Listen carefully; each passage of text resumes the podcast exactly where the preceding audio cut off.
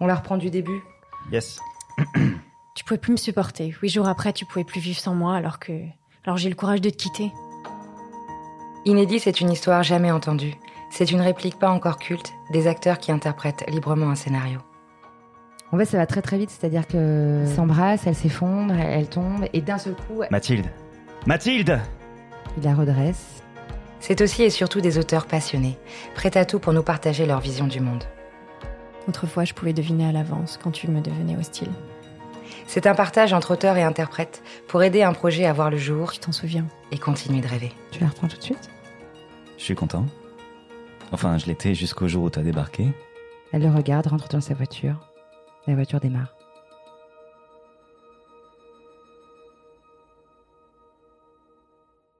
Les cinéastes aiment se plonger dans les livres pour trouver la perle rare à adapter, celle qui saura stimuler leur imaginaire et aiguiser leur style, leur permettant de créer de nouvelles images. Pour ce quatrième épisode d'Inédit, avec Romain, mon acolyte des ondes mécaniques, ce n'est pas un scénario que nous avons choisi de vous faire découvrir, mais le premier roman, Rien à foutre, de Matteo Lavina aux éditions Delphes. Matteo est habité depuis toujours par les mots et la musique et décide en 2017 de se consacrer entièrement à la littérature. Aujourd'hui, c'est accompagné de Louis Dafleur, son éditeur, qu'il vient découvrir un extrait de son livre Habillé par nos soins et nous en dévoiler un peu plus. Salut tout le monde Salut. Salut. Bonjour à tous.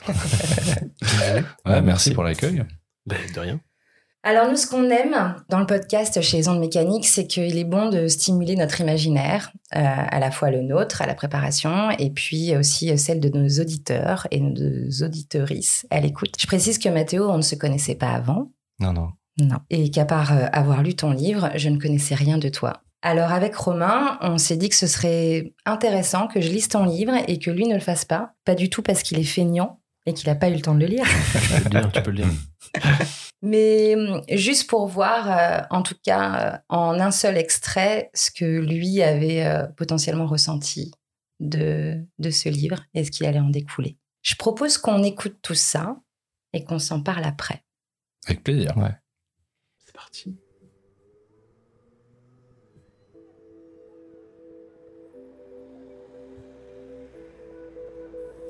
Bruit de démarreur qui peine. Une voiture passe et klaxonne. Néad se retourne et commence à discuter avec le conducteur, les mains noires de cambouis. Joachim se ressaisit et visse ses yeux au sol. D'un pas tranquille pour ne pas attirer l'attention, il sort discrètement du quartier des Mimosas. Goudron flétri déformé par des racines d'arbres impétueuses, des touffes d'herbe se frayaient un chemin parmi les crevasses. Paquets de chips, clopes, verres brisés, mégots, canettes gisant par terre, la vie du quartier incrustée dans le bitume. Une, deux, une, deux. Ces vieilles superstars n'ont plus l'âge. Cuir déchiré, jauni par le temps, les semelles trouées. Des petits cailloux s'invitent dans ses chaussures, venant piquer la plante de ses pieds. Malgré la gêne, il continue de marcher. Il s'arrêtera lorsque les mimosas se seront dissous dans le paysage. Le trottoir se lisse, la circulation se densifie. Les voitures en file indienne se klaxonnent par habitude, parce que le feu est trop court et que l'autre est toujours trop long. La chaussée se peuple, les magasins sont proches. Il relève sa tête, changement de décor, tout y est beau, plus propre, des bacs à fleurs le long de la rue. Il bifurque à gauche en direction du tunnel. Les clochards ne sont plus là, bris de verre au sol et flaques de sang noircies par l'éclairage jaunâtre du tunnel. Les bagnoles naviguent nonchalamment au milieu de ce bidonville. L'odeur de pisse et d'alcool prend à la gorge. Joachim qui ne cesse de tousser le poing devant la bouche. Une fin de chanson d'Edith Piaf crachée par un poste à pile flotte au-dessus des voitures. Les titres de ce soir incendie, grêle, viol, baisse du chômage, Sainte-Catherine. Joachim accélère. Lumière, il respire. La traversée lui a donné soif. Un léger picotement parcourt sa gorge de haut en bas. Il s'arrête à la supérette et en ressort cinq minutes plus tard. Trois canettes de bière et du ketchup en main. Il s'ouvre une canette pour calmer sa soif et faire taire les picotements. La première gorgée le soulage. Il reprend sa route. Quelques mètres plus loin, il jette la canette vide dans le caniveau. Tapote ses poches arrière de pantalon et prend ses clopes. Plus qu'une. Dépité, il hausse les épaules, la porte à ses lèvres et se la grille prenant la direction du bar tabac. Hagard, il tente de repousser ces mêmes pensées qui lui rongent le cerveau lorsqu'approche la nuit. Si on m'avait dit que ma vie ressemblerait à ça, j'aurais pas signé. Maintenant c'est trop tard, j'en ai trop vu. Il shoote un caillou qui vient s'écraser contre le châssis d'une bagnole. Il tire une dernière latte et jette sa clope, consumée jusqu'au filtre. Une clochette retentit. Allez, allez, putain, allez L'air est tendu. Au sol, des centaines de tickets. Joachim avance vers le comptoir du buraliste qui a les yeux fixés sur l'écran. Par mimétisme, Joachim tourne la tête. La course bat son plein. Une quinzaine de gars à l'affût du moindre détail serrant les poings. Le numéro 6 passe la ligne. La foule se disperse, certains vont au bar. D'autres vont fumer dehors, laissant tomber derrière eux leurs tickets perdants. La clochette retentit. Bonjour, c'est pourquoi? Un paquet de Marlboro. 9,40. Accoudés au zinc, deux gars qui ont la couleur des murs discutent de la course. Joachim se laisse happer par leur dégaine et leur charabia. L'un d'eux coupe court à la discussion. Bon allez, euh, c'est pas tout, euh, moi je me reprends un godet. Tu veux boire un truc? Oh, bah, toujours. Je pars jamais d'un bar si je suis pas bourré. Ce serait comme qui dirait mal poli. Joachim pince ses lèvres, le plus tassé des deux le remarque. Qu'est-ce que t'as à sourire comme ça, gamin? Moi? Qui d'autre que tu vois? L'autre bonhomme se retourne laborieusement, la gueule burinée par l'alcool. On te fait marrer? Non, c'est votre phrase qui m'a fait sourire. Eh, c'est pas une simple phrase, c'est un principe, petit. Pas vrai, patron? Comment tu t'appelles? Joachim, Moi c'est Dédé, et lui c'est Devers. deux verres Eh, parce qu'avant je ressemblais à l'autre con du Cinoche, et qu'aujourd'hui, bah, je commande tout par deux. Allez, viens traquer avec nous, Joachim. Tu veux un petit blanc? Joachim acquiesce. Devers tape sur le zinc et le tenancier apporte quatre ballons de blanc. Les deux vieux se mettent à parler à grands gestes, racontant leur vie de trimard et de leurs 400 coups qui se sont tous joués sur ce comptoir qui les maintient debout. Puis Dédé parle de sa fille qu'il ne voit plus depuis dix ans.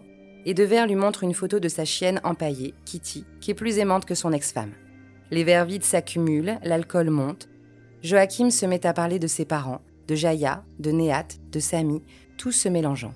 Il n'avait jamais autant parlé de sa vie. Submergé par le flot de paroles, sa langue trébuche plus d'une fois. Mais les deux acolytes pratiquent la langue de Bukowski à la perfection.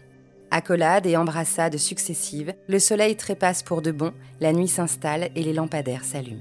Ils ne faisaient plus attention à ce qui les entourait, parlant de plus en plus fort, avec des gestes de plus en plus amples.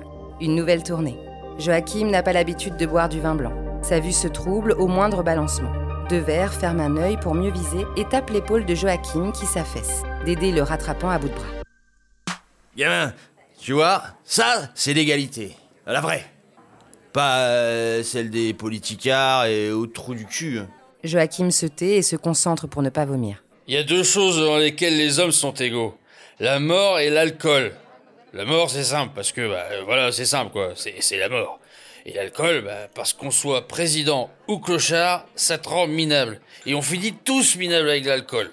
Tous Euh, dis donc, pas de conneries de verre. hein. Ouais, je suis pas minable. Si tu l'es, comme moi et comme le petit. Non Je te dis que si, m'oblige pas à te foutre sur la gueule. Je suis pas minable Ta, ta, ta, je vais te dire pourquoi on est minable.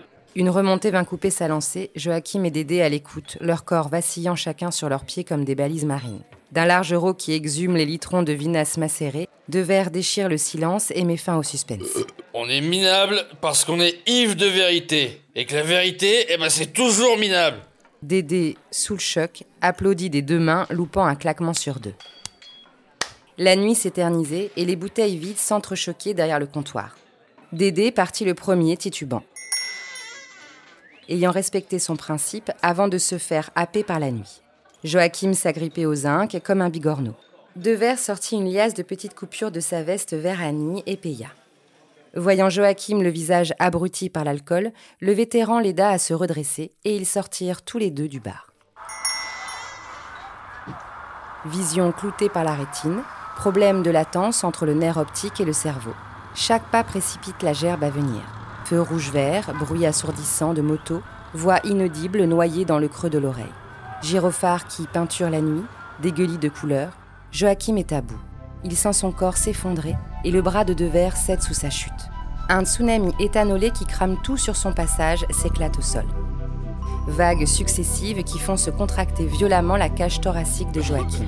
Il tousse à s'en écorcher les poumons. Chaque giclée de liquide jaunâtre vient grossir la flaque fumante, les yeux gonflés de pleurs, tout s'éteint, noir.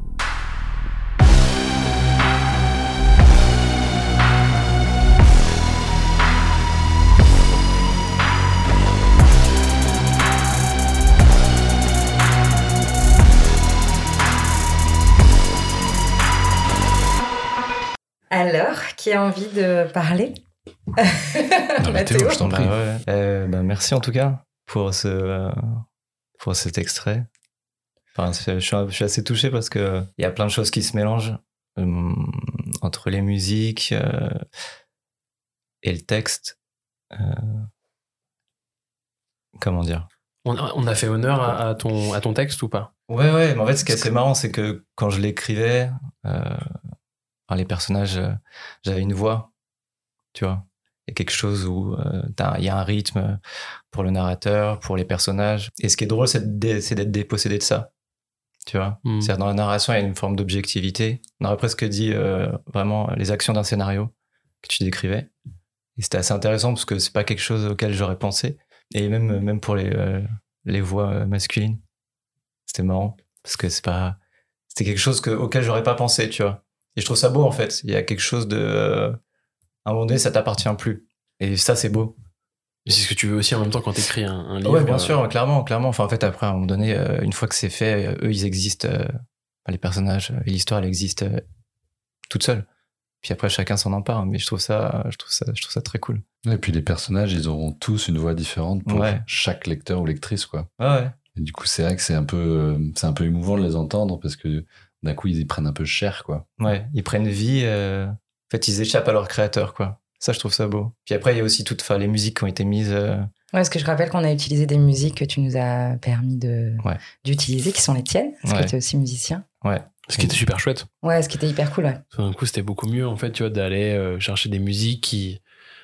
Où, en fait, tu te dis, il n'y a, pas la sensibilité, en fait, de l'écriture, mais au moins, il y avait une sensibilité un peu commune. Ou, euh, enfin, après, je te dirai un peu sur la, sur, la façon dont on a choisi les musiques et pourquoi on les a choisies, mais euh, il y avait un truc, je crois, similaire entre ce que l'extrait, Ouais. que moi, je ne connais que cet extrait du livre, et ce qu'on a pu mettre en place, en fait, au niveau de la, mise en scène et la réalisation de, de cet extrait, quoi. Ouais, je trouve que c'est vachement. Enfin, c'était euh, très, c'est très subtil, quoi. Parce que bon, quand, quand Louis m'avait demandé euh, de lui envoyer des musiques, j'essayais de trouver des choses que j'avais composées qui pouvaient être en accord avec, euh, avec l'ambiance. Enfin, du moins, ce que moi j'imagine être l'ambiance de cette scène. C'était trop drôle parce que ça m'a replongé, vu qu'elles ont été composées toutes à des périodes différentes. Hmm. Genre 5-6 ans d'écart, tu vois. Et donc, ça, ça me ramène à, un moment de- à des moments de ma vie qui sont euh, à des années-lumière du livre aussi. Enfin, je sais pas, il y a quelque chose d'assez étrange qui était très. euh, ça que je trouve ça assez émouvant. Enfin, Ouais, mais en même temps, ça fait partie de toi. Enfin, nous, ça nous a vachement. euh, en fait, ces musiques-là, euh, en tout cas, je parle pour moi, mais euh, m'a aidé à comprendre encore plus ton univers et à comprendre encore plus le livre. mhm, Un ouais. truc euh, musical qui, qui est du coup qui vient taper sur l'émotionnel et qui fait que tu as, une meilleure compréhension de ce qui se passe. Et du coup, j'avais envie de te poser cette question-là. Que souvent, il y a quelque chose, espèce de légende urbaine où on dit souvent qu'on a du mal à écrire sur ce qu'on ne connaît pas et euh, on a du mal à écrire sur ce qu'on n'a pas vécu. Et vu que c'est ton premier roman, je voulais savoir à quel point euh, ce livre te ressemble et peut parler de toi. Je pense la, la chose qui est commune entre le personnage principal et moi, ça va être la quête de sens. Mais après, euh, au-delà de ça, bien sûr, il y a des choses, soit que j'ai connues, mais de manière périphérique, qui arrivent au personnage ou à d'autres personnages de l'histoire. Mais après, c'est pas, c'est pas ma vie. Moi, ma vie est très bien. J'ai pas de soucis, j'ai pas, pas, une vie de merde comme, euh, comme le personnage principal. Mais après, oui, après, il y a forcément des anecdotes ou des choses qui ont été glissées, qui, euh, qui sont euh, du vécu euh, par périphérie, si je peux dire. Voilà. Mais, Mais, c'est ça, en fait, souvent, enfin, en tout cas, quand on parle de ces sujets-là avec toi, Mathéo, il explique souvent que il, aime bien les personnages euh, un peu merdiques, un peu losers, etc. Et du coup, c'est ça qu'il, euh, il parle pas de lui, mais il, a construit ce personnage Joachim. En tout cas, moi, c'est comme ça que, que je le ressens quand j'ai travaillé avec Mathéo. Parce qu'il avait envie de créer ce genre d'ambiance et ce genre de personnage, même si ça n'a rien à voir avec sa propre vie, quoi. Et c'est pour ça que c'est une vraie fiction et, et, et, qui est, qui est très bien écrite parce que il est hyper détaché de tout ça, quoi. Donc il peut aller très loin dans les émotions sans avoir peur de se révéler trop Mm.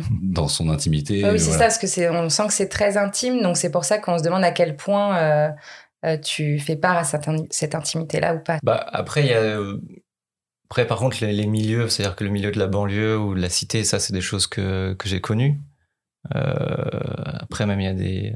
Par exemple, le personnage de Néat euh, et du Yougoslav euh, Euh, après, j'en dis pas plus. C'est-à-dire, quand j'étais petit, euh, où j'habitais, il y avait, il y avait un mec qui s'appelait pas Néat. C'était son fils qui s'appelait Néat, pour l'anecdote.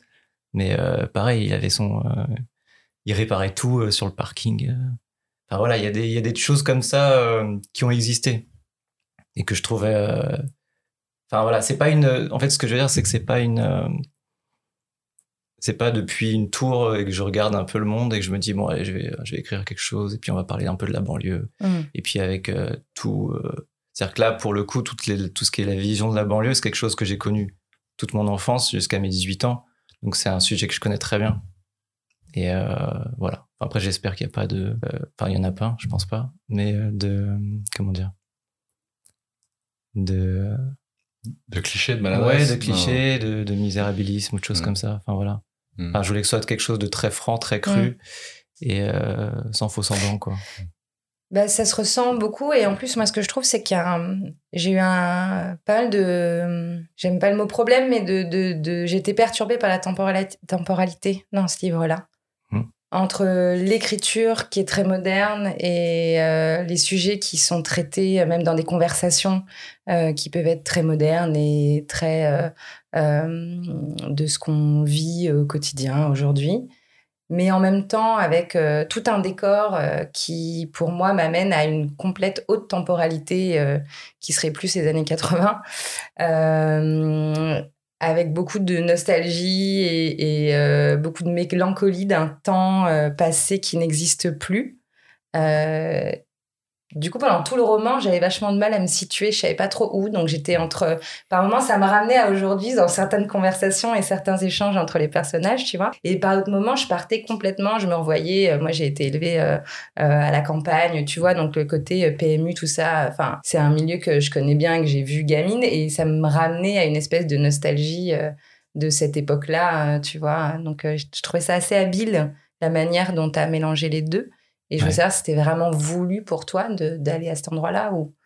Ou pas? Non, euh, pas du tout. Enfin, après, en fait, je pense que les personnages sont. euh, Enfin, le personnage de Devers ou Dédé sont ancrés dans une. euh, Voilà, dans une tradition, dans quelque chose de. Dans une ambiance où, en fait, ils, ils ont, ils ont pas quitté. Enfin, ils ont pas quitté les années, euh, ces années-là, 80, 90 ou même Mm. 2000. Mm. C'est-à-dire que moi, je me rappelle. au lycée, il y avait, un, il y avait un- une sorte de, de bar tabac, on traînait tout le temps. Et euh, t'avais un mec euh, qui s'appelait Dédé et, euh, et qui était bourré dès le matin. Et le gars, il avait il était en délabre, quoi. Mais ce mec, il- tout le monde le connaissait. Il pouvait pas aligner deux mots. Mais et voilà, ça, je te parle de ça, c'était en 2000, 2008. Tu vois, donc et dernièrement même, il y avait un, bar où je suis rentré. Puis t'entends des conversations où tu te dis mais ça existe, quoi. Ça existe encore. Enfin, je pense que les PMU, quelques-uns encore ont gardé. euh, c'est un retour dans le passé ça a amené à disparaître, mais, euh, mais t'as encore quelques, quelques endroits comme ça. Tu peux rentrer. Il y avait un bar comme ça vers Odéon, c'était tenu par une grand-mère de 80 piges. Tu vois, et c'est elle qui tenait le bar. Maintenant, il est fermé, mais euh, voilà, t'as encore des, des petits lieux comme ça, des petits îlots Mm. qui, euh, qui subsistent. Mais c'est pas une volonté de ta part, en fait, de d'écrire sur quelque chose où il n'y a pas de temporalité. Parce qu'en fait, aujourd'hui, même si tu as le PMU qui est une entre, en fait, qui, Ouais. pour le coup, est une sorte de. qui est figé dans le temps, même tout le chemin de Joachim pour aller voir ce PMU est aussi, est aussi antidaté. Parce que euh, tout d'un coup, tu entends une musique d'Edith Piaf, euh, que au final, tu aurais pu prendre quelque chose de plus moderne, ce qui n'est pas le cas. Ouais, non, euh, non, oui. Après, après, je pense que c'est lié. Euh, c'est-à-dire que c'était pas, euh, c'est pas une volonté. Euh, je pense que c'est plus inconscient, mais t'as tout le truc de. euh, je pense, vu qu'on est tous de la même génération, quand on partait en vacances en voiture, je pense que on écoutait tous les mêmes choses, quoi. C'est-à-dire que euh, ce que les parents mettaient, euh, c'était nostalgie ou tu vois du Alain Souchon, il y avait vraiment, je sais pas, je trouve, et moi c'est vraiment ce truc-là aussi, je sais pas, il y a quelque chose de vachement émouvant. Alors, je sais pas, peut-être parce que. Il y avait une volonté aussi dans le roman de Matteo, il n'y a aucun nom, enfin c'est très rare, on ne sait pas où ça se passe. Mm. On sait que c'est dans une banlieue, mais on ne sait pas de quelle ville. On sait pas, il n'y a pas, il y a aucune date précise. euh, Donc c'est, il y a un côté un peu universel en fait dans l'histoire de, de Matteo, de, de, de toute cette, de ce roman quoi, qui, qui en fait pourrait se passer un peu partout, n'importe quand, parce que en fait c'est très sensible et c'est très humain quoi. Et, euh, et ouais voilà. Merci. Mais je sens, en plus, c'est marrant, là, le Dédé, Néat et tout, je sens que je vais découvrir des trucs dans cette interview, ça va être cool. C'est le but, c'est le Ouais. but. Ça fait le but. Et tu vois, moi, toi, t'avais Dédé, et moi, chez moi, c'était euh, Raymond. Le, Raymond Ouais, Ouais. le bourré du 9h du mat euh, au. Voilà. euh. Ah, je crois qu'on l'a tous eu. Oui, on l'a tous eu, on l'a tous eu celui-là. Mais c'est vrai que oui, ça parle beaucoup. de- on est beaucoup dans, effectivement, plus dans l'humain. Moi, c'est un peu ce qui m'a, ce qui m'a touché chez chacun d'entre eux, quoi. Une espèce de d'humanité, un peu euh, de vérité humaine euh, qui finalement existe euh, à tout, dans toute, euh, dans tout moment, dans toute génération, euh, peu importe ce qu'on est en train de vivre, un truc très social, quoi. Bah, j'ai l'impression en fait de moi de, du- de l'extrait j'ai vraiment l'impression qu'on est centré sur des personnages quoi l'idée Ouais. c'est que en fait tout d'un coup euh, ce que je disais à, à Violaine c'est que je trouve que tout d'un coup moi je me retrouve un peu dans euh, dans une époque formidable tu vois ce film où en fait j'ai un portrait de personnages entre guillemets euh, qui ont, comme le titre l'indique, c'est pas qu'ils ont rien à foutre, mais c'est juste que tout d'un coup, ils ont tellement un poids euh, de plein de choses, que ce soit de leurs enfants, de leur travail, de, euh, de leur situation, et, euh, et qu'en fait, enfin, moi, mon ressenti par rapport à juste cet extrait, c'est que j'ai l'impression que je vais partir dans une aventure, une sorte de road trip nocturne à pied avec trois personnages, même si j'en ai un qui part à, la fin en premier. Mais en fait, ce dont j'ai envie, c'est que, enfin, ce dont j'ai envie, c'est de les retrouver tous les trois et puis de voir en fait jusqu'où ils vont. Et parce que tu vois, on, sais pas, on, arrive sur, on doit être à quelques pages de ce livre et on est dans un temps très court, tu vois.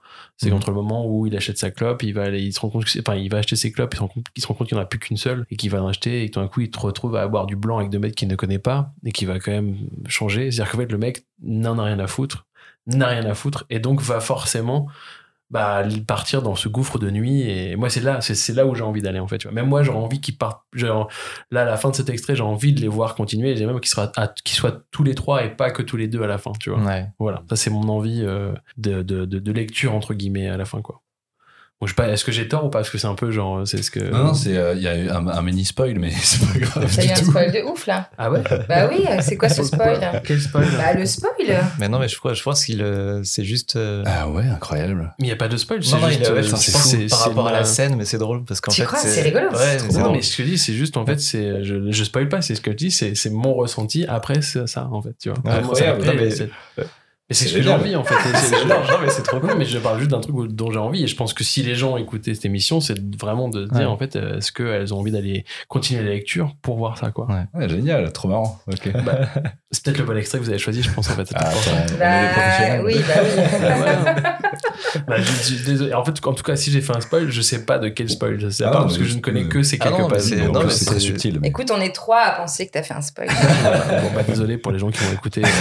Non, mais franchement, par contre, donné envie de lire la suite, c'est- trop bien parce que justement, cet extrait-là, on l'a un peu choisi parce que c'est un moment euh, un peu déterminant dans l'histoire et du parcours de et dans le parcours de Joachim. Et du coup, euh, bah, c'est rassurant. Ça veut dire qu'on s'est pas trompé parce que si on a réussi à donner envie de, connaître la suite de l'histoire juste avec cet extrait qui en fait raconte juste une ambiance et puis une, espèce de sensibilité avec juste trois personnages qui se connaissent pas euh, et qui se qui d'un coup se, rencontrent. Et bah c'est ça qu'on voulait amener.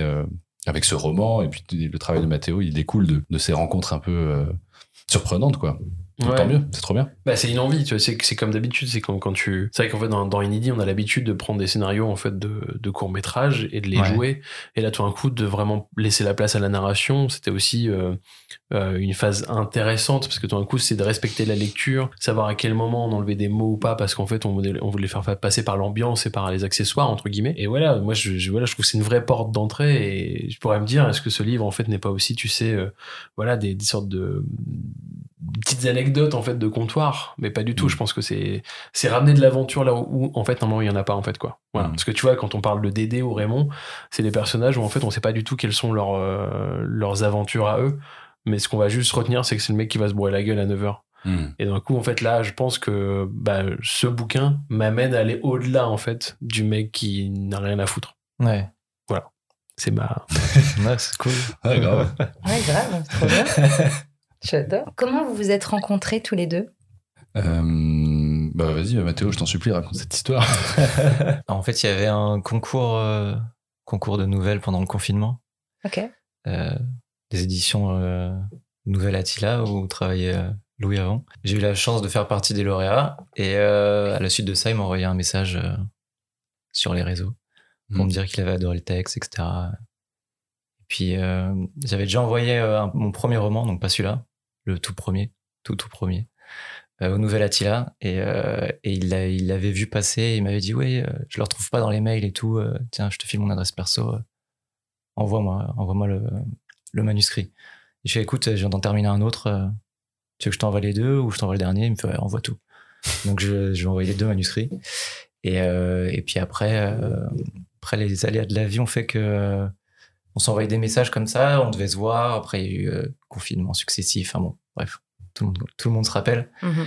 Et, euh, et c'est quand il a monté après sa maison d'édition euh, qu'il y a eu un appel à manuscrit et je lui ai envoyé un message. Je me suis dit, vas-y, je tente le coup. Parce que j'avais déjà envoyé ce manuscrit à une quinzaine de maisons d'édition.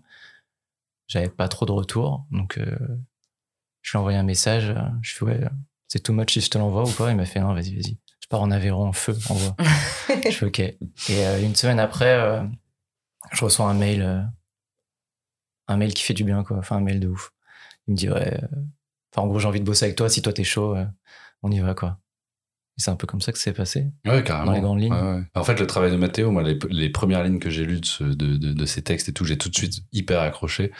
Mais parce que, en fait, on, on a une sensibilité commune sur plein de sujets, et puis euh, même en littérature et, et, et dans les arts en général, en fait, on- je crois qu'on se comprend assez bien. Et du coup, moi, les, les, les premières fois où j'ai lu son travail, j'ai tout de suite accroché. Et, euh, et, et du coup, euh, quand j'ai reçu ses premiers romans, c'est enfin le, la, la première version d'un d'un autre roman qu'il avait écrit, puis euh, quand il m'a envoyé rien à foutre. Moi, je savais que c'était exactement ce genre de texte que je voulais défendre, et c'est tombé au moment où moi je montais ma maison d'édition, et du coup, euh, les, je sais pas, les, les étoiles s'alignaient quoi. Et du coup, quand on s'est rencontrés, c'était parfait, et on a on a bossé après pour que le livre soit ce qu'il est aujourd'hui, et on est trop fiers quoi. Enfin, on est- moi, je suis en tout cas, je suis hyper fier. Ah, moi aussi. Et, et voilà, donc c'est c'est trop bien. Comment on décide d'être, euh, de se lancer dans l'édition aujourd'hui? Bah, C'est- C'était un gros risque. Ah Ouais, ouais. Bah, en fait, c'est marrant, c'est pas si risqué que ça. euh. En fait, moi, j'ai, là aujourd'hui, j'ai, je prends pas tellement de risques. En fait, j'ai, j'ai pas de biens, j'ai, je suis jeune, j'ai pas de, voilà, j'ai pas de prêt, j'ai, voilà. Donc, je- ma situation, en fait, là, j'ai du chômage, et donc je me suis dit, bon bah, j'ai deux ans là devant moi. Est-ce que j'essaye pas de faire un truc qui me plaît vraiment? euh, où j'ai un peu de temps là. Et donc euh, voilà, je me suis lancé dans ce truc en me disant de toute façon c'est que de l'expérience gagnée et voilà. Donc moi j'espère réussir à faire vivre cette maison parce que les auteurs j'ai envie de les défendre jusqu'au bout et j'ai envie de les accompagner longtemps sur le long terme etc. Donc je voilà je j'espère que je vais y arriver à faire fonctionner tout ça. Mais euh, en fait je l'ai surtout fait parce que c'est le métier que je, je voulais faire absolument quoi. Et dans certaines maisons d'édition quand on veut devenir éditeur en fait souvent on passe 10 ans à être assistant. Et moi j'ai été formé au métier d'éditeur. Enfin, j'ai fait des études pour ça et j'avais pas du tout envie de me retrouver pendant dix ans dans une maison à attendre que un poste d'éditeur ou d'éditrice se libère parce que souvent en fait quand on a un poste on le garde jusqu'à jusqu'à la retraite quoi. Les gens, les, éditeurs, les éditeurs éditrices parfois ils changent de maison mais c'est assez rare en fait finalement. Et il y a quand même les places sont assez chères et donc ça peut être très long. Et moi j'avais pas du tout envie de de, de... parce que l'assistant éditorial c'est pas éditeur. C'est vraiment on, on est très exécutif et euh, et moi je voulais absolument travailler avec les auteurs. Je voulais imaginer un catalogue, je voulais euh, défendre les textes que moi je veux voir en librairie, etc. Et donc je me suis dit bon bah feu go, euh, voilà, j'essaye quoi. Donc euh, bah, la maison a un peu plus d'un an maintenant et puis euh, j'ai de la chance, je travaille qu'avec des auteurs et des autrices que, que j'aime beaucoup, dont je trouve le travail remarquable. Et donc voilà, j'espère que ça va fonctionner. Là, on a cinq titres cette année qui vont paraître. Donc euh, voilà, on croise les doigts, ça va être cool. Mais c'est que du plaisir, c'est beaucoup de travail, mais c'est comme dès qu'on se lance dans une aventure de, de production culturelle ou même d'entrepreneuriat en général. En fait, au début, c'est toujours un peu compliqué, mais il faut pas lâcher parce que moi, je sais que toutes les interviews de gens qui ont fait des trucs de ouf, ils disent tous, mais il faut juste bosser, quoi. Euh, voilà. Faut un peu de chance, un peu de karma et tout, mais en fait, euh, voilà. Donc moi, j'ai, j'y crois et puis on verra, on verra bien, quoi. Mais, mais le plus important, moi, à mes yeux, c'est de réussir à défendre le travail des auteurs et des autrices le mieux possible pour pas qu'ils euh, se disent, euh, bon, bah, j'aurais dû aller ailleurs, quoi. Donc euh, voilà, c'est un peu ça mon pari. Ok, bon, écoute, avec le sourire de, de Mathéo, je pense qu'il est bien content de pas être allé ailleurs, je crois. en tout cas, pour l'instant. Non, non, Attention, grosse pression. Le, le livre est sorti quand? Le 28, c'est ça? Ouais. Ouais, c'est ça, le 28 28 octobre. Ouais. Il est disponible partout. Donc, euh, grosse pression, on va voir. Nom de vente. Apparemment, c'est bien parti, non?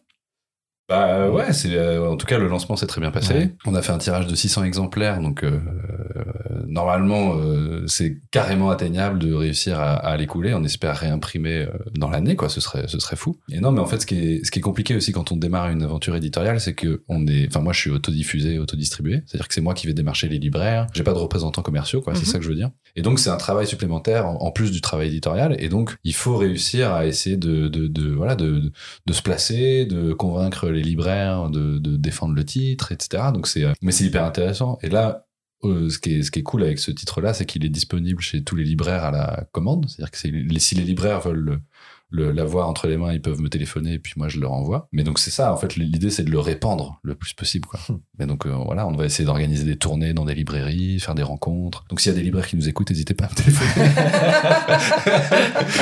Bah, laisse, mais ton, voilà. laisse ton numéro. Ouais, Ouais, allez, ça- en 06. non, mais voilà, mais, non, non, mais c'est, en fait, c'est, c'est trop cool parce que c'est hyper excitant, en fait. Et on a qu'une envie, moi j'ai qu'une envie, c'est que les gens découvrent le travail de Mathéo. En fait, c'est surtout ça, moi, qui est, qui est important à mes yeux. De, de la- de l'amener en librairie, de, de voir des gens qui se déplacent pour le- l'entendre lire des extraits de son Mhm. bouquin. Euh, C'est des moments qui sont tellement cool euh, après des, des mois de travail. C'est tellement agréable de voir l'auteur euh, s'épanouir dans des rencontres et même là, l'amener en interview et tout. Je trouve ça trop agréable, quoi. Donc, euh, ouais, on va essayer de faire ça au mieux, quoi. Et t'as une ligne éditoriale euh, par rapport à ton édition, ta maison d'édition, ou est-ce qu'en fait c'est juste le coup de cœur avec les auteurs qui te. Bah, c'est surtout comme ça en fait que je fonctionne. Moi, je fais de la bande dessinée et de la littérature francophone contemporaine, que de fiction en fait. Et euh, mais la ligne éditoriale en fait, la collection s'appelle la collection de littérature s'appelle la collection du souffle.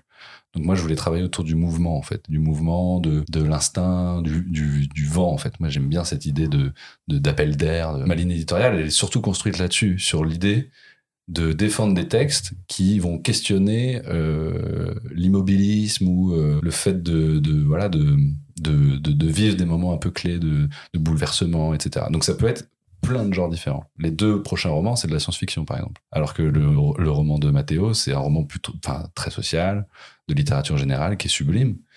Mais je m'attache pas à un genre en particulier. C'est, c'est, c'est pas l'idée. Voilà. L'idée, c'est de défendre ce que, ce que j'aime, en fait, tout simplement. Mais en vrai, c'est ça, quoi. Ce qui est beau. Eh, merci, Romain. Ouais, parce qu'en fait, aujourd'hui, on est plus dans un truc de, de- enfin, de ce que je connais un peu des maisons d'édition, c'est toujours trouver une ligne éditoriale pour pouvoir, en fait, ben, se retrouver dans une niche ou faire quelque chose. Et euh, je trouve ça cool, en fait, de pas se mettre de barrière, quoi. Non, mais en, en- en plus, moi, à, à la base, à la toute base, euh, ma maison d'édition, je voulais que ce soit de la fiction. Enfin, je ma maison d'édition, je voulais que ce soit une maison d'édition audio. Et en fait, pour des questions de droit d'auteur et tout, c'est un peu compliqué. Puis finalement, je trouve que le travail du texte avec les auteurs, c'est, je regrette pas du tout mon choix. Mais euh, moi, j'ai pour ambition de faire une maison d'édition tout public. J'ai pas du tout envie de faire un truc de niche pour. euh, pour euh, voilà pour les gens qui en fait j'ai envie de faire des livres pour les gens qui lisent pas c'est un peu ça l'idée Enfin, j'ai envie d'amener les livres à ceux qui le, à qui ça va faire un peu peur, quoi. Et parce que moi, je suis un lecteur très tardif. Enfin, j'ai commencé à vraiment consommer de la littérature assez tard. Et donc, euh, tu vois, je devais avoir 19, 20 ans, quoi. Et c'est arrivé d'un coup. Et en fait, je me suis dit, mais quoi, mais on me l'a caché toutes ces années. C'est un truc de ouf. et donc, j'ai un peu envie de, c'est ça que j'ai envie de déclencher, quoi. J'ai pas envie de faire des livres pour les gens des métiers du livre, de, tu vois, des, des, des- pour les autres auteurs. J'ai envie d'aller chercher des, des lecteurs et des lectrices euh, qui n'ont pas forcément l'habitude de lire ce, ce genre de texte et, et voilà et de travailler avec des publics qui sont euh, qui sont plus larges et euh, de voilà c'est l'idée c'est de vraiment de d'aller au maximum toucher le plus de gens possible et tout. C'est trop moi je trouve ça trop beau quoi. Je préfère mille fois ça que de que de de- d'essayer de, défendre un truc un peu élitiste ou euh, non mais toi ça tu comprendras pas c'est pas pour toi. Ça m'intéresse pas du tout Bravo. non, mais... non, mais c'est vrai, mais c'est un peu ce qu'on ressent, même ne serait-ce que même dans, la, dans le choix euh, de la jaquette. Euh... Je sais pas tout, je trouve que, que ce soit les couleurs, que ce soit le titre, que ce soit. Enfin, je parle en tout cas pour ton roman, euh, Mathéo, mais tout est. euh, Il y a un truc très moderne et justement pas élitiste. merci c'est exactement ce que je cherchais Non, mais vraiment, enfin, je trouve, enfin, tu Ouais. vois, on l'a on l'a devant les yeux C'est un peu un spoil que tu viens de faire, quand même. Bah, je sais pas, je trouve que.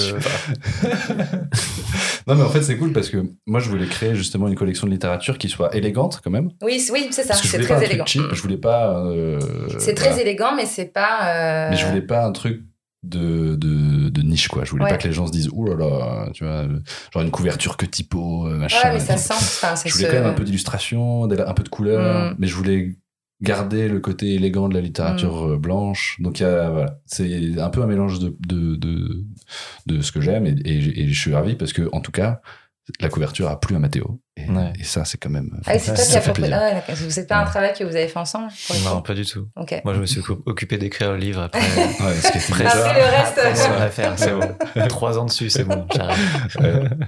Non, c'était hyper cool. Le, le texte de Mathéo, en fait, il est, enfin, il en parlera sûrement mieux, mais il y a une, comme il est musicien et qu'il est, il a une passion pour le, le son et, et la rythmique, le, la- le- son texte est hyper euh, lié à tout, à, à- enfin, à toute cette idée, quoi. Et donc, Mm. il y a une, une langue qui est très, très rythmée, qui est hyper mélodique, etc. Et donc, on a fait un travail euh, de, de, enfin, voilà, de, de fond sur tout le texte. Et j'espère que Mathéo, ça lui a plu parce que moi, je trouve que le texte aujourd'hui, il est, il est abouti à 100%. Parce que justement, euh, Mathéo c'est un peu un, un fou du, de, de, de la langue, quoi. Euh, donc voilà, je, je sais pas si tu veux en parler un peu, mais, mais moi je trouve que c'est une de tes qualités premières en tant qu'auteur, c'est de cette espèce de passion du détail et de, du moindre, de la moindre virgule qui va changer le rythme de ta phrase et tout. T'es un, t'es un, t'es un peu un passionné de tout ça, quoi. Ouais, en fait, le...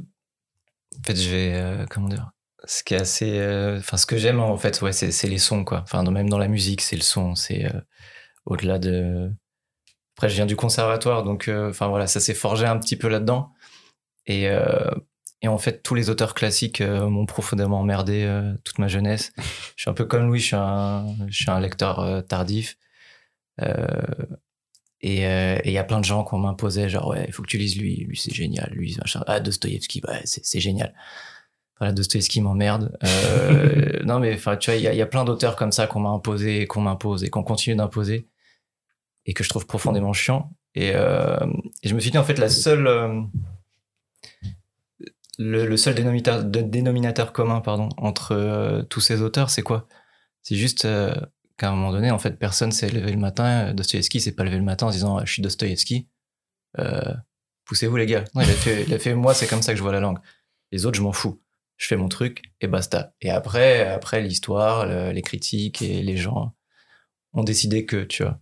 C'est comme, euh, moi, c'est un truc qui reste gravé en moi, c'est quand tu sais que euh, à la recherche du temps perdu de Proust, euh, c'est un livre auto-édité à 1000 exemplaires, tu vois. Alors qu'aujourd'hui, on te bassine avec ça. euh, Enfin, j'ai rien contre lui, hein. Mais euh, je trouve que ça, ça donne de la profondeur et de se dire, ah, ok. Tu vois. Et je me suis dit, ouais, en fait, la langue, c'est hyper important. Et c'est pas une question de style ou quoi que ce soit, mais la façon dont, dont je veux exprimer les choses ou je veux les écrire, il faut que ce soit à 100% sans, sans aucune concession.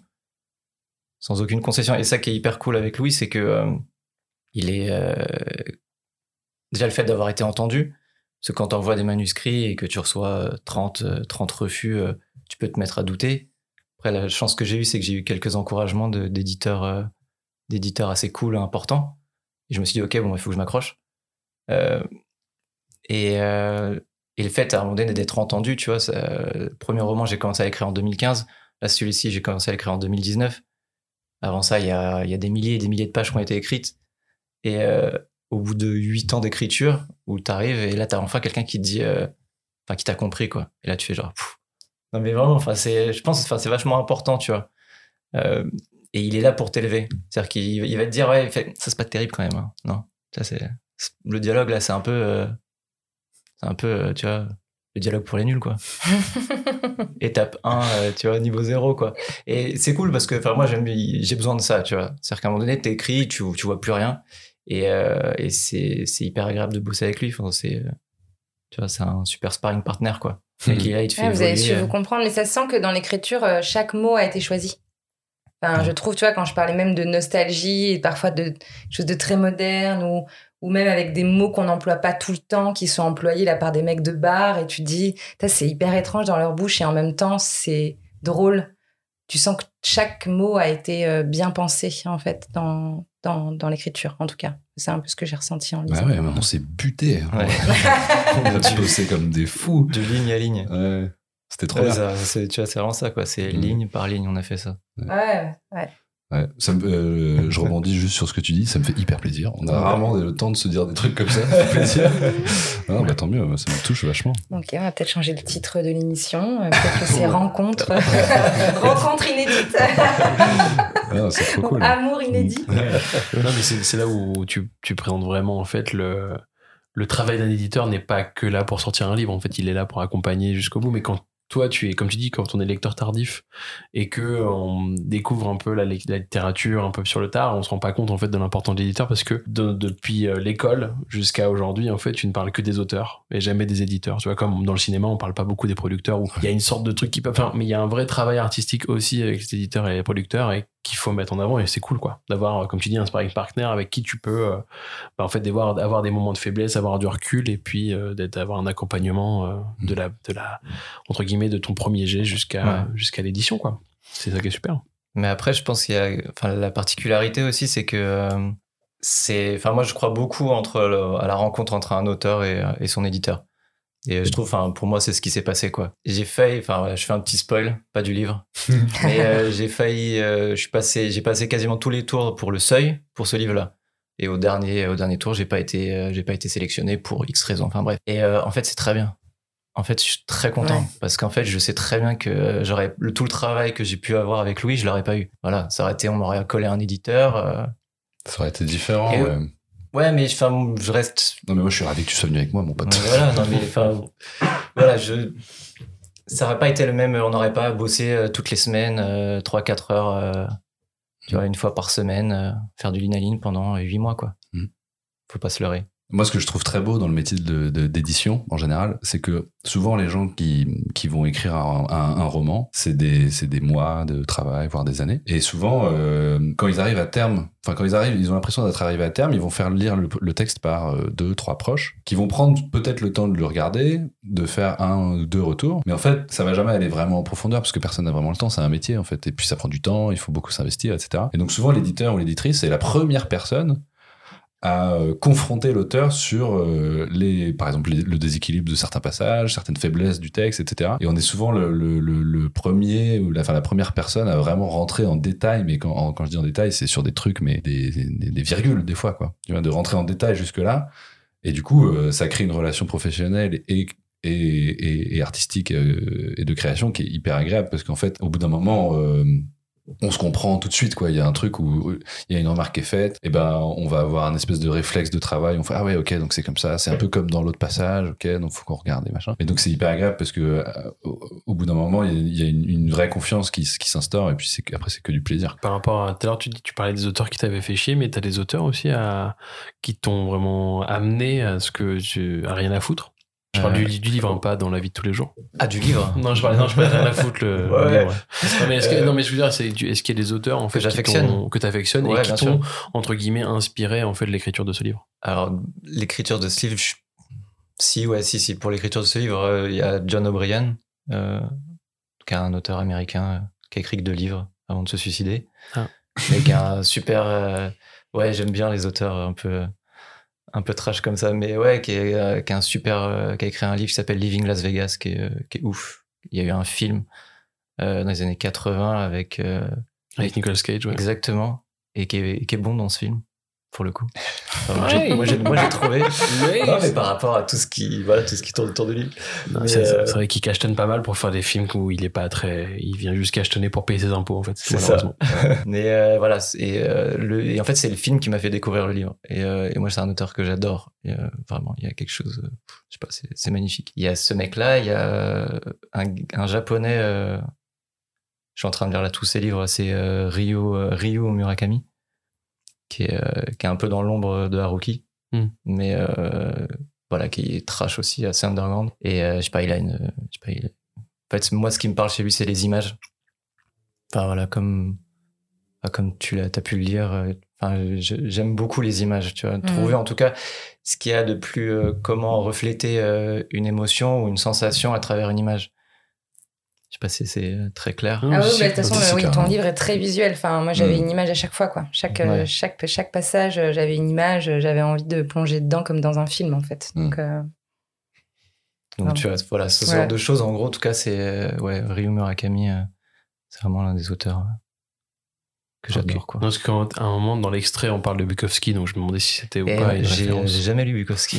Ah euh, euh, c'est plus. euh, non, mais pareil. C'était pour la rime, quoi. Il y avait un truc. euh, non, non, mais parce que parce que voilà, j'ai en tête, euh, j'ai en tête euh, ces, euh, ces interviews. gars, ouais. ouais. voilà, tu vois. Oui, c'est l'image, euh, ouais. C'est il y a beaucoup de choses comme ça. Et, c'est parlant, enfin, quand tu. ouais, tu bien en fait voilà, c'est quelque tu chose le, de tu le visualises bien, quoi. Dans Ouais. l'imaginaire, euh, Tu vois, tu dis un mec qui parle la langue de Bukowski, euh, tout de suite, T'as tu, compris, ouais. tu tiltes, quoi.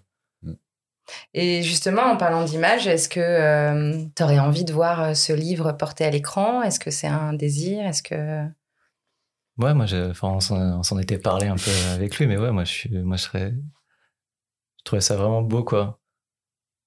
Enfin, ouais. Après, je me suis pas dit, je me suis pas mis en tête, genre, ouais, non, mais je vais l'écrire. euh, oui, c'est ça, que parce ce que ça aurait pu être euh, une. Non, non, ouais, enfin, un scénario que j'aurais. euh, Ouais, pas forcément un scénario, mais souvent t'as- ça arrive sur des premiers romans ou d'autres, euh, des personnes qui ont, des auteurs ou des autrices qui ont envie d'aller euh, au scénario ou, euh, ou au long métrage, par exemple, et qui passent d'abord par le roman Ouais. en se disant ce sera plus simple, je vais mettre tout à plat euh, sur euh, 300 pages, et puis après on verra euh, pour un scénario. et Enfin, en termes de production, c'est Ouais, souvent plus facile de faire une sûr. adaptation que d'arriver avec ton scénar tout de suite. Ouais. Donc euh, c'est pour ça que je voulais savoir si c'était. Bah, en fait, enfin moi, ce que j'aime beaucoup, euh, ce que je trouve vachement intéressant dans, dans le cinéma, c'est euh, les caméras. Et je trouve en écriture, en tout cas, le le- l'idée de la caméra, il y a quelque chose qui euh, qui peut être hyper euh, faire quelque chose de très fragmenté. Et je trouve ça vachement intéressant dans l'écriture, en fait. Donc euh, c'est pour ça que c'est très visuel. Et puis en fait, j'ai besoin en fait que euh, on voit euh, qu'on voit ce qui se passe, qu'on ressente ce que ressentent les personnages, donc à travers des images ou à travers des ou même euh, des des choses fragmentées ou des, des choses très rythmiques. Parce qu'il y a. En fait, ça coûte tellement d'écrire de manière personnelle que, euh, en fait, j'ai envie que le lecteur il s'en prenne plein la gueule. Tu vois, c'est dans le partage, en fait, on partage, on partage tout, quoi. Mm. C'est-à-dire que c'est, long, c'est un processus long et tout. Et en fait, j'ai envie que, en gros, tu lises, genre, même juste la première page, tu vois. La première page, tu la, quand tu la lis, euh, c'est genre, euh, soit t'as envie de continuer et tu dis putain c'est cool ou soit tu te dis genre ouais pourquoi? Genre ouais non en fait Enfin, voilà il n'y a pas de demi-mesure quoi je veux vraiment que ce soit Non, non, bah non. Le vomi, moi j'ai vu, il n'y avait pas de demi-mesure avec le mot Non. vomi pendant tout, pendant Ah, tout le bouquin. Moi qui suis une phobie du vomi, si tu veux, c'est à chaque fois que je dis ça, Ah, je- avec Romain, quand on a fait l'adaptation, qui m'a dit Bon, là, Violaine, ce serait bien que tu trouves un bruit de quelqu'un qui vomit. Je Ok. C'est elle qui l'a fait. ouais, c'est moi qui l'ai fait. et Voilà, tu vois. c'est ça. Mais, euh, mais ouais, ouais, c'est, euh, il y, a- il y a vraiment, en plus, tu sens ouais, ce truc-là de t'en prendre plein la gueule. Moi, je, vraiment, je prends ça avec le vomi, parce que pendant tout le livre, quoi, tu vois, Ouais. chaque fois, quoi, ça revenait, je me disais, mais qu'est-ce qu'il veut vomir? Je, Mm. je comprends pas, c'est quoi l'idée, quoi. Je- Mais c'est intéressant, t'es vraiment dans l'humain, dans, le- dans, dans le personnage, quoi. Tu le vis à fond. Bah, c'est un personnage qui, qui, qui, qui est en train de vivre un profond mal-être. Alors, Ouais, du coup, bah ouais. tout ce que ça peut euh, engendrer comme complications, et bah, du coup, ça passe aussi par des, des, des, des, des mouvements de corps que tu comprends Mm, plus, mm, mm. tu te mets dans des états qui sont un peu particuliers, et du coup, tu, tu gerbes, quoi. non, mais, mais, non, mais pour, re- pour revenir sur ce que disait Mathéo sur son écriture visuelle, moi, c'est un truc qui m'a, justement, euh, à la lecture de ce roman, moi, c'est quelque chose aussi que j'aime beaucoup en littérature, c'est d'avoir des espèces de tableaux qu'on peut vraiment se représenter euh, vite et facilement et qui t'accompagnent dans toute la lecture et dans tout l'imaginaire que tu vas te faire du récit. Et le roman de Mathéo, il est il est et parfois il est il est mais magnifiquement travaillé. Et du coup t'as le t'as vraiment les couleurs Ouais. le bruit le- les odeurs et tout. Et moi je trouve ça euh, fou parce a des fois il y a des auteurs qui vont passer quatre pages à te faire des descriptions mais c'est mou quoi. Alors que là en trois quatre lignes des fois Mathéo il te met une il te met un cadre visuel euh, de, de, de- de fou quoi. Et c'est trop bien. Enfin moi j'adore quoi. Merci. J'adore comment vous complimentez tous les deux, ça trop mignon. Est-ce que du coup, vu que vous avez en face quelqu'un qui a lu votre livre et quelqu'un qui ne l'a pas lu, Mhm. est-ce que euh, vous avez des questions à nous poser par rapport à nos ressentis? Voir si potentiellement on pourrait répondre la même chose, Mhm. tous les deux, ou pas. Non, par exemple, Violaine, moi j'aimerais bien savoir. euh, en fait, quand tu m'as dit que tu avais lu le livre, tu t'es, je sais que tu m'avais, tu m'avais expliqué que tu l'avais un peu dévoré. Tu as dévoré une partie Ouais. et ensuite tu as, pris un temps de pause et j'aimerais bien savoir ce que tu as ressenti quand tu es retourné dedans. Parce que je sais que des fois, quand on prend un bouquin et que d'un coup on, rentre dedans et qu'on fait une pause et qu'après on y revient, parfois il y a une espèce de sensation bizarre qui se passe où euh, les personnages ont plus la même tête ou alors euh, tu sais plus trop où tu te situes, du coup tu reprends les pages un peu d'avant, etc. Et j'aimerais bien savoir, quand tu es revenu dedans, si tout de suite tu as retrouvé euh, Joachim, Devers et Dédé avec plaisir, ou alors s'il y a eu euh, un espèce de, moment d'adaptation pour s'y remettre, etc. Eh bien, justement, non. C'est-à-dire que je crois que... Parce qu'en fait, je l'ai lu, je l'ai lu en deux fois, parce que tu m'as tu m'as envoyé le, le roman, donc j'ai commencé de le lire, etc. Et puis euh, je l'ai lu sur l'ordi, je déteste lire Mm. sur l'ordi, euh, machin. Donc c'était un peu genre, je suis, euh, allez, en exercice, il faut que je lise ce roman parce que je vais travailler dessus. Donc euh, j'étais pas partie dans un objectif de plaisir au départ, tu vois. Enfin, c'est- c'est du plaisir, oui, mais c'est du plaisir travail, tu Mm. vois. Il y a un truc genre, donc je dois lire avec une idée derrière de ce que je vais potentiellement pouvoir me faire du livre, etc., etc. C'est toujours compliqué de se mettre en tant que spectateur ou lecteur. Du coup, je suis rentrée dedans assez facilement, euh, dans le rythme de l'écriture, etc. Euh, mais un peu en distance. Je sais pas pourquoi. Peut-être parce que moi, je mettais une distance parce que j'allais travailler dessus. Ok, ouais. Et je l'ai arrêté parce que j'ai eu une période où j'ai plus eu le temps de lire. Et puis c'est quand on s'est revu, etc., Mm. pour parler de ce qu'on allait faire derrière. Et je suis re-rentrée dedans. Ah, je pensais que tu allais me faire la blague. Euh, et euh, voilà, non, je sais pas pourquoi tu l'as fait tout le temps, alors c'est pour ça. Non, Je ouais. me suis auto-spoilé moi-même. Mm. Euh, et en- du coup, j'avais le format papier, parce que tu m'avais filé le bouquin. Ouais. Et à ce moment-là, je, je, je l'ai réouvert. J'ai tout retrouvé encore mieux. Peut-être parce que j'avais laissé de côté le truc de je bossais dessus. Hmm. J'ai vraiment, j'ai pris un énorme plaisir. J'ai retrouvé les personnages et puis en plus, je suis arrivée sans spoiler, mais vraiment à un moment où en fait tout prend corps, euh, les, les, les persos se rencontrent vraiment. Enfin, il y a une vraie, c'est la vraie sauce qui prend et tout ça, et ils partent et tout. Donc, euh, je j'ai rien perdu. Au contraire, euh, ça a été même mieux peut-être de faire une pause à ce moment-là et d'y revenir euh, de manière différente, tu vois. Trop bien. Ok. Ça fait plaisir. Voilà.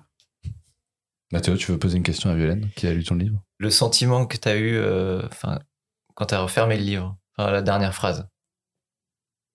Genre, une fois que ça a été achevé, enfin, c'est quelque chose que je me pose comme question. Qu'est-ce qui. Ouais. J'avais un vrai, euh, une émotion de satisfaction. Ok. J'ai aimé, bien- j'ai aimé la fin. Mais vraiment, il y a eu un truc du genre. euh, j'ai euh, en plus, c'est ce que je disais à Romain tout à l'heure avant l'interview. Ça m'a fait énormément de bien de lire un roman, puisque euh, de par mes activités euh, et euh, mon autre podcast, etc., en fait, ça fait, euh, je sais pas, 3-4 ans que je lis plus de romans. Du Ok. tout. Je lis que des essais euh, philosophiques euh, sur le corps, euh, sur le féminisme, etc. Donc je suis à donf là-dedans dans mes thématiques, donc je ne prends plus du tout le temps de lire un roman. D'ailleurs, je me suis dit que ça serait bien que je m'y remette, parce que ça me ferait du bien euh, à l'âme et à l'esprit.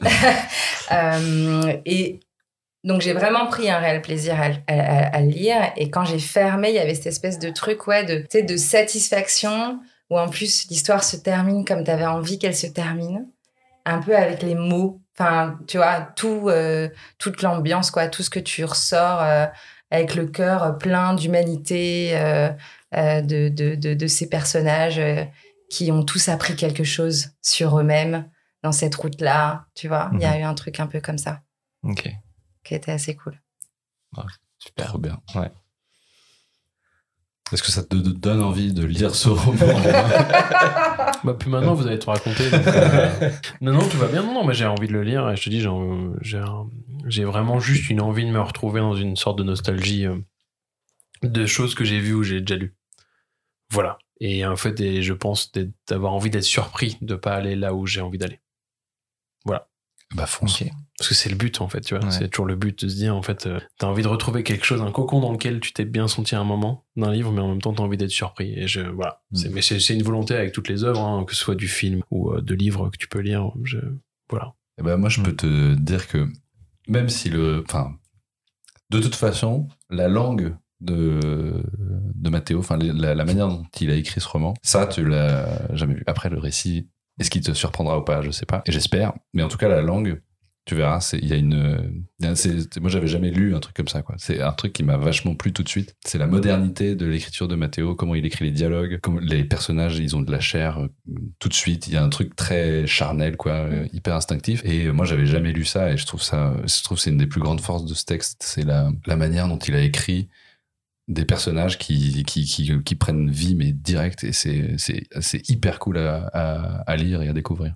Après, comme d'habitude, là, pour euh, la réalisation de cet extrait, en fait, on n'a pas changé une seule, euh, un seul mot, une seule virgule, en fait, pour que ça puisse coller euh, au, au jeu du, des comédiens. Donc, déjà, ça veut tout dire par rapport à ça. Ça veut Oui. dire que tout d'un coup, euh, il y a quelque chose qui, euh, qui se Qui crée vit. dès la lecture et qui Ouais. vit, quoi.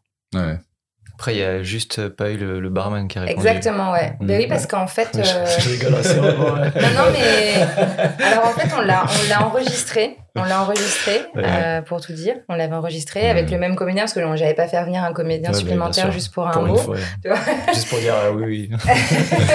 Donc, euh, du coup, on l'a quand même enregistré euh, sur le moment avec un comédien qui a fait une autre voix, euh, etc. Puis après, euh, c'est Romain qui m'a dit, euh, bah, si on essayait sans, genre, euh, ça peut faire aussi partie du truc que le mec il réponde pas, en fait, que visuellement il fasse juste un espèce de truc de Ouais, non, tête. Et que du coup, en l'écoutant, ben, on n'est pas le mot, quoi. Tu vois. Et finalement, on s'est dit que ça fonctionnait bien. Donc, euh, Non, mais c'est très cool. Non, mais en pour plus, ça c'est vraiment ça, ça. quoi. Enfin, mais c'est vrai qu'on n'a rien. Enfin, on aurait pu avoir envie de changer avec les acteurs, tu vois.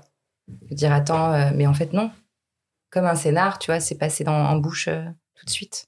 Donc, euh, Ouais, c'est vrai que des fois, tu te dis, il y a des petites phrases où tu as envie de la reprendre juste pour que ce soit mieux au niveau de la lecture, mais en fait, non, c'est que ça, c'est que ça roule, quoi. Mais c'est vrai que tu vois, en vous, êtes- en vous entendant parler, ça me fait penser à un, à un auteur que j'aime beaucoup. Euh, que tu connais peut-être Non. Ouais, bah oui, Mathéo Lavina. Attends, on, va on le redit une troisième fois. Mathéo Lavina. N'oublions pas que nous ne sommes pas sur France Inter. hein, je- N'oublions pas surtout, en fait, que le livre est sorti il y a deux jours, donc vous êtes à fond dans la communication, enfin, Ah, par rapport à l'enregistrement. oui. Ah donc vous êtes en plein dedans, quoi. Bah donc, ouais. euh, Mais il y a un côté, effectivement, dans ton écriture, et je, je n'ai pas pensé à ça en le lisant, mais en termes de rythmique et dynamique assez euh, anglo-saxon ou américain, parce que ça me fait penser à, à John Fante, en fait. Là, euh, tu vois, en, Ouais. en, en t'écoutant parler et euh, en me remettant dedans, effectivement, je ne l'ai pas pensé sur le coup. Mais en termes de rythmique, etc. Enfin, moi, j'ai un livre de John Fante que j'ai adoré qui s'appelle Demander la poussière et que Ouais. j'ai- dévoré, dévoré. Et ça me fait penser un peu à ça. Il y a un truc un peu de cet ordre-là. Mais euh, Ouais, merci pour la ref, quoi. Non, Parce mais que, enfin, tu vois, John Fante, c'est oui, bah oui, mais c'est pas un petit, quoi. mais il a été petit un jour. Il a fait, il a écrit son premier roman lui Ouais, aussi, bah hein, ouais, tu sais. ouais, ouais. Ouais, merci beaucoup. Merci. C'est cadeau. Est-ce qu'on a un petit mot de la fin ou pas? Est-ce qu'on a un truc à dire en plus? Non, bah, moi, j'ai, j'ai- moi, j'espère que le livre euh, vous plaira, que ça vous donne envie de le découvrir. Et puis, euh, voilà, euh, Mathéo, je sais qu'il va. J'ai une très grande confiance en son futur travail. Je sais qu'il est. C'est loin d'être son dernier roman. Et donc, j'espère que, voilà, que ça, vous a intéressé, que ça vous a plu, euh, que ça vous a donné envie de le. voilà, de, lire comme moi, ça m'a, ça m'a touché. J'espère que ça touchera tout le monde, quoi. Voilà. Puis on lance une petite bouteille à la mer d'un jeune réalisateur qui aura envie de faire son premier long métrage, ou une jeune réalisatrice ouais, qui aura sûr. envie de réaliser son premier long métrage. À fond. Pourquoi pas Appelez-nous. Oser aussi, ça me- Demandez les droits. c'est pour nous. Merci, merci en tout beaucoup. cas. Merci. Ouais, merci à Bah vous. ouais, merci Ouais, à vous. vite. C'était trop bien. Pas de souci. Bon courage pour la sortie du livre. Ouais, cool. Merci Mathéo et Louis pour votre confiance. Et c'est ensemble que nous remercions les acteurs formidables qui ont fait naître pour la première fois ces personnages. Pierre-André Balland, Frédéric Philippe et Romain Augereau. Et sur une narration de Violaine Cal. Retrouvez le premier roman Rien à foutre de Matteo Lavina aux éditions Delphes dans toutes vos librairies depuis le 28 octobre 2022. Inédit est un podcast produit par les ondes mécaniques. Si vous avez aimé, n'hésitez pas à nous mettre 5 étoiles et un commentaire sur Apple Podcast pour nous aider à grandir. C'est à vous. Suivez les sorties inédits sur l'Instagram des ondes mécaniques. Les ondes mécaniques. Les ondes mécaniques.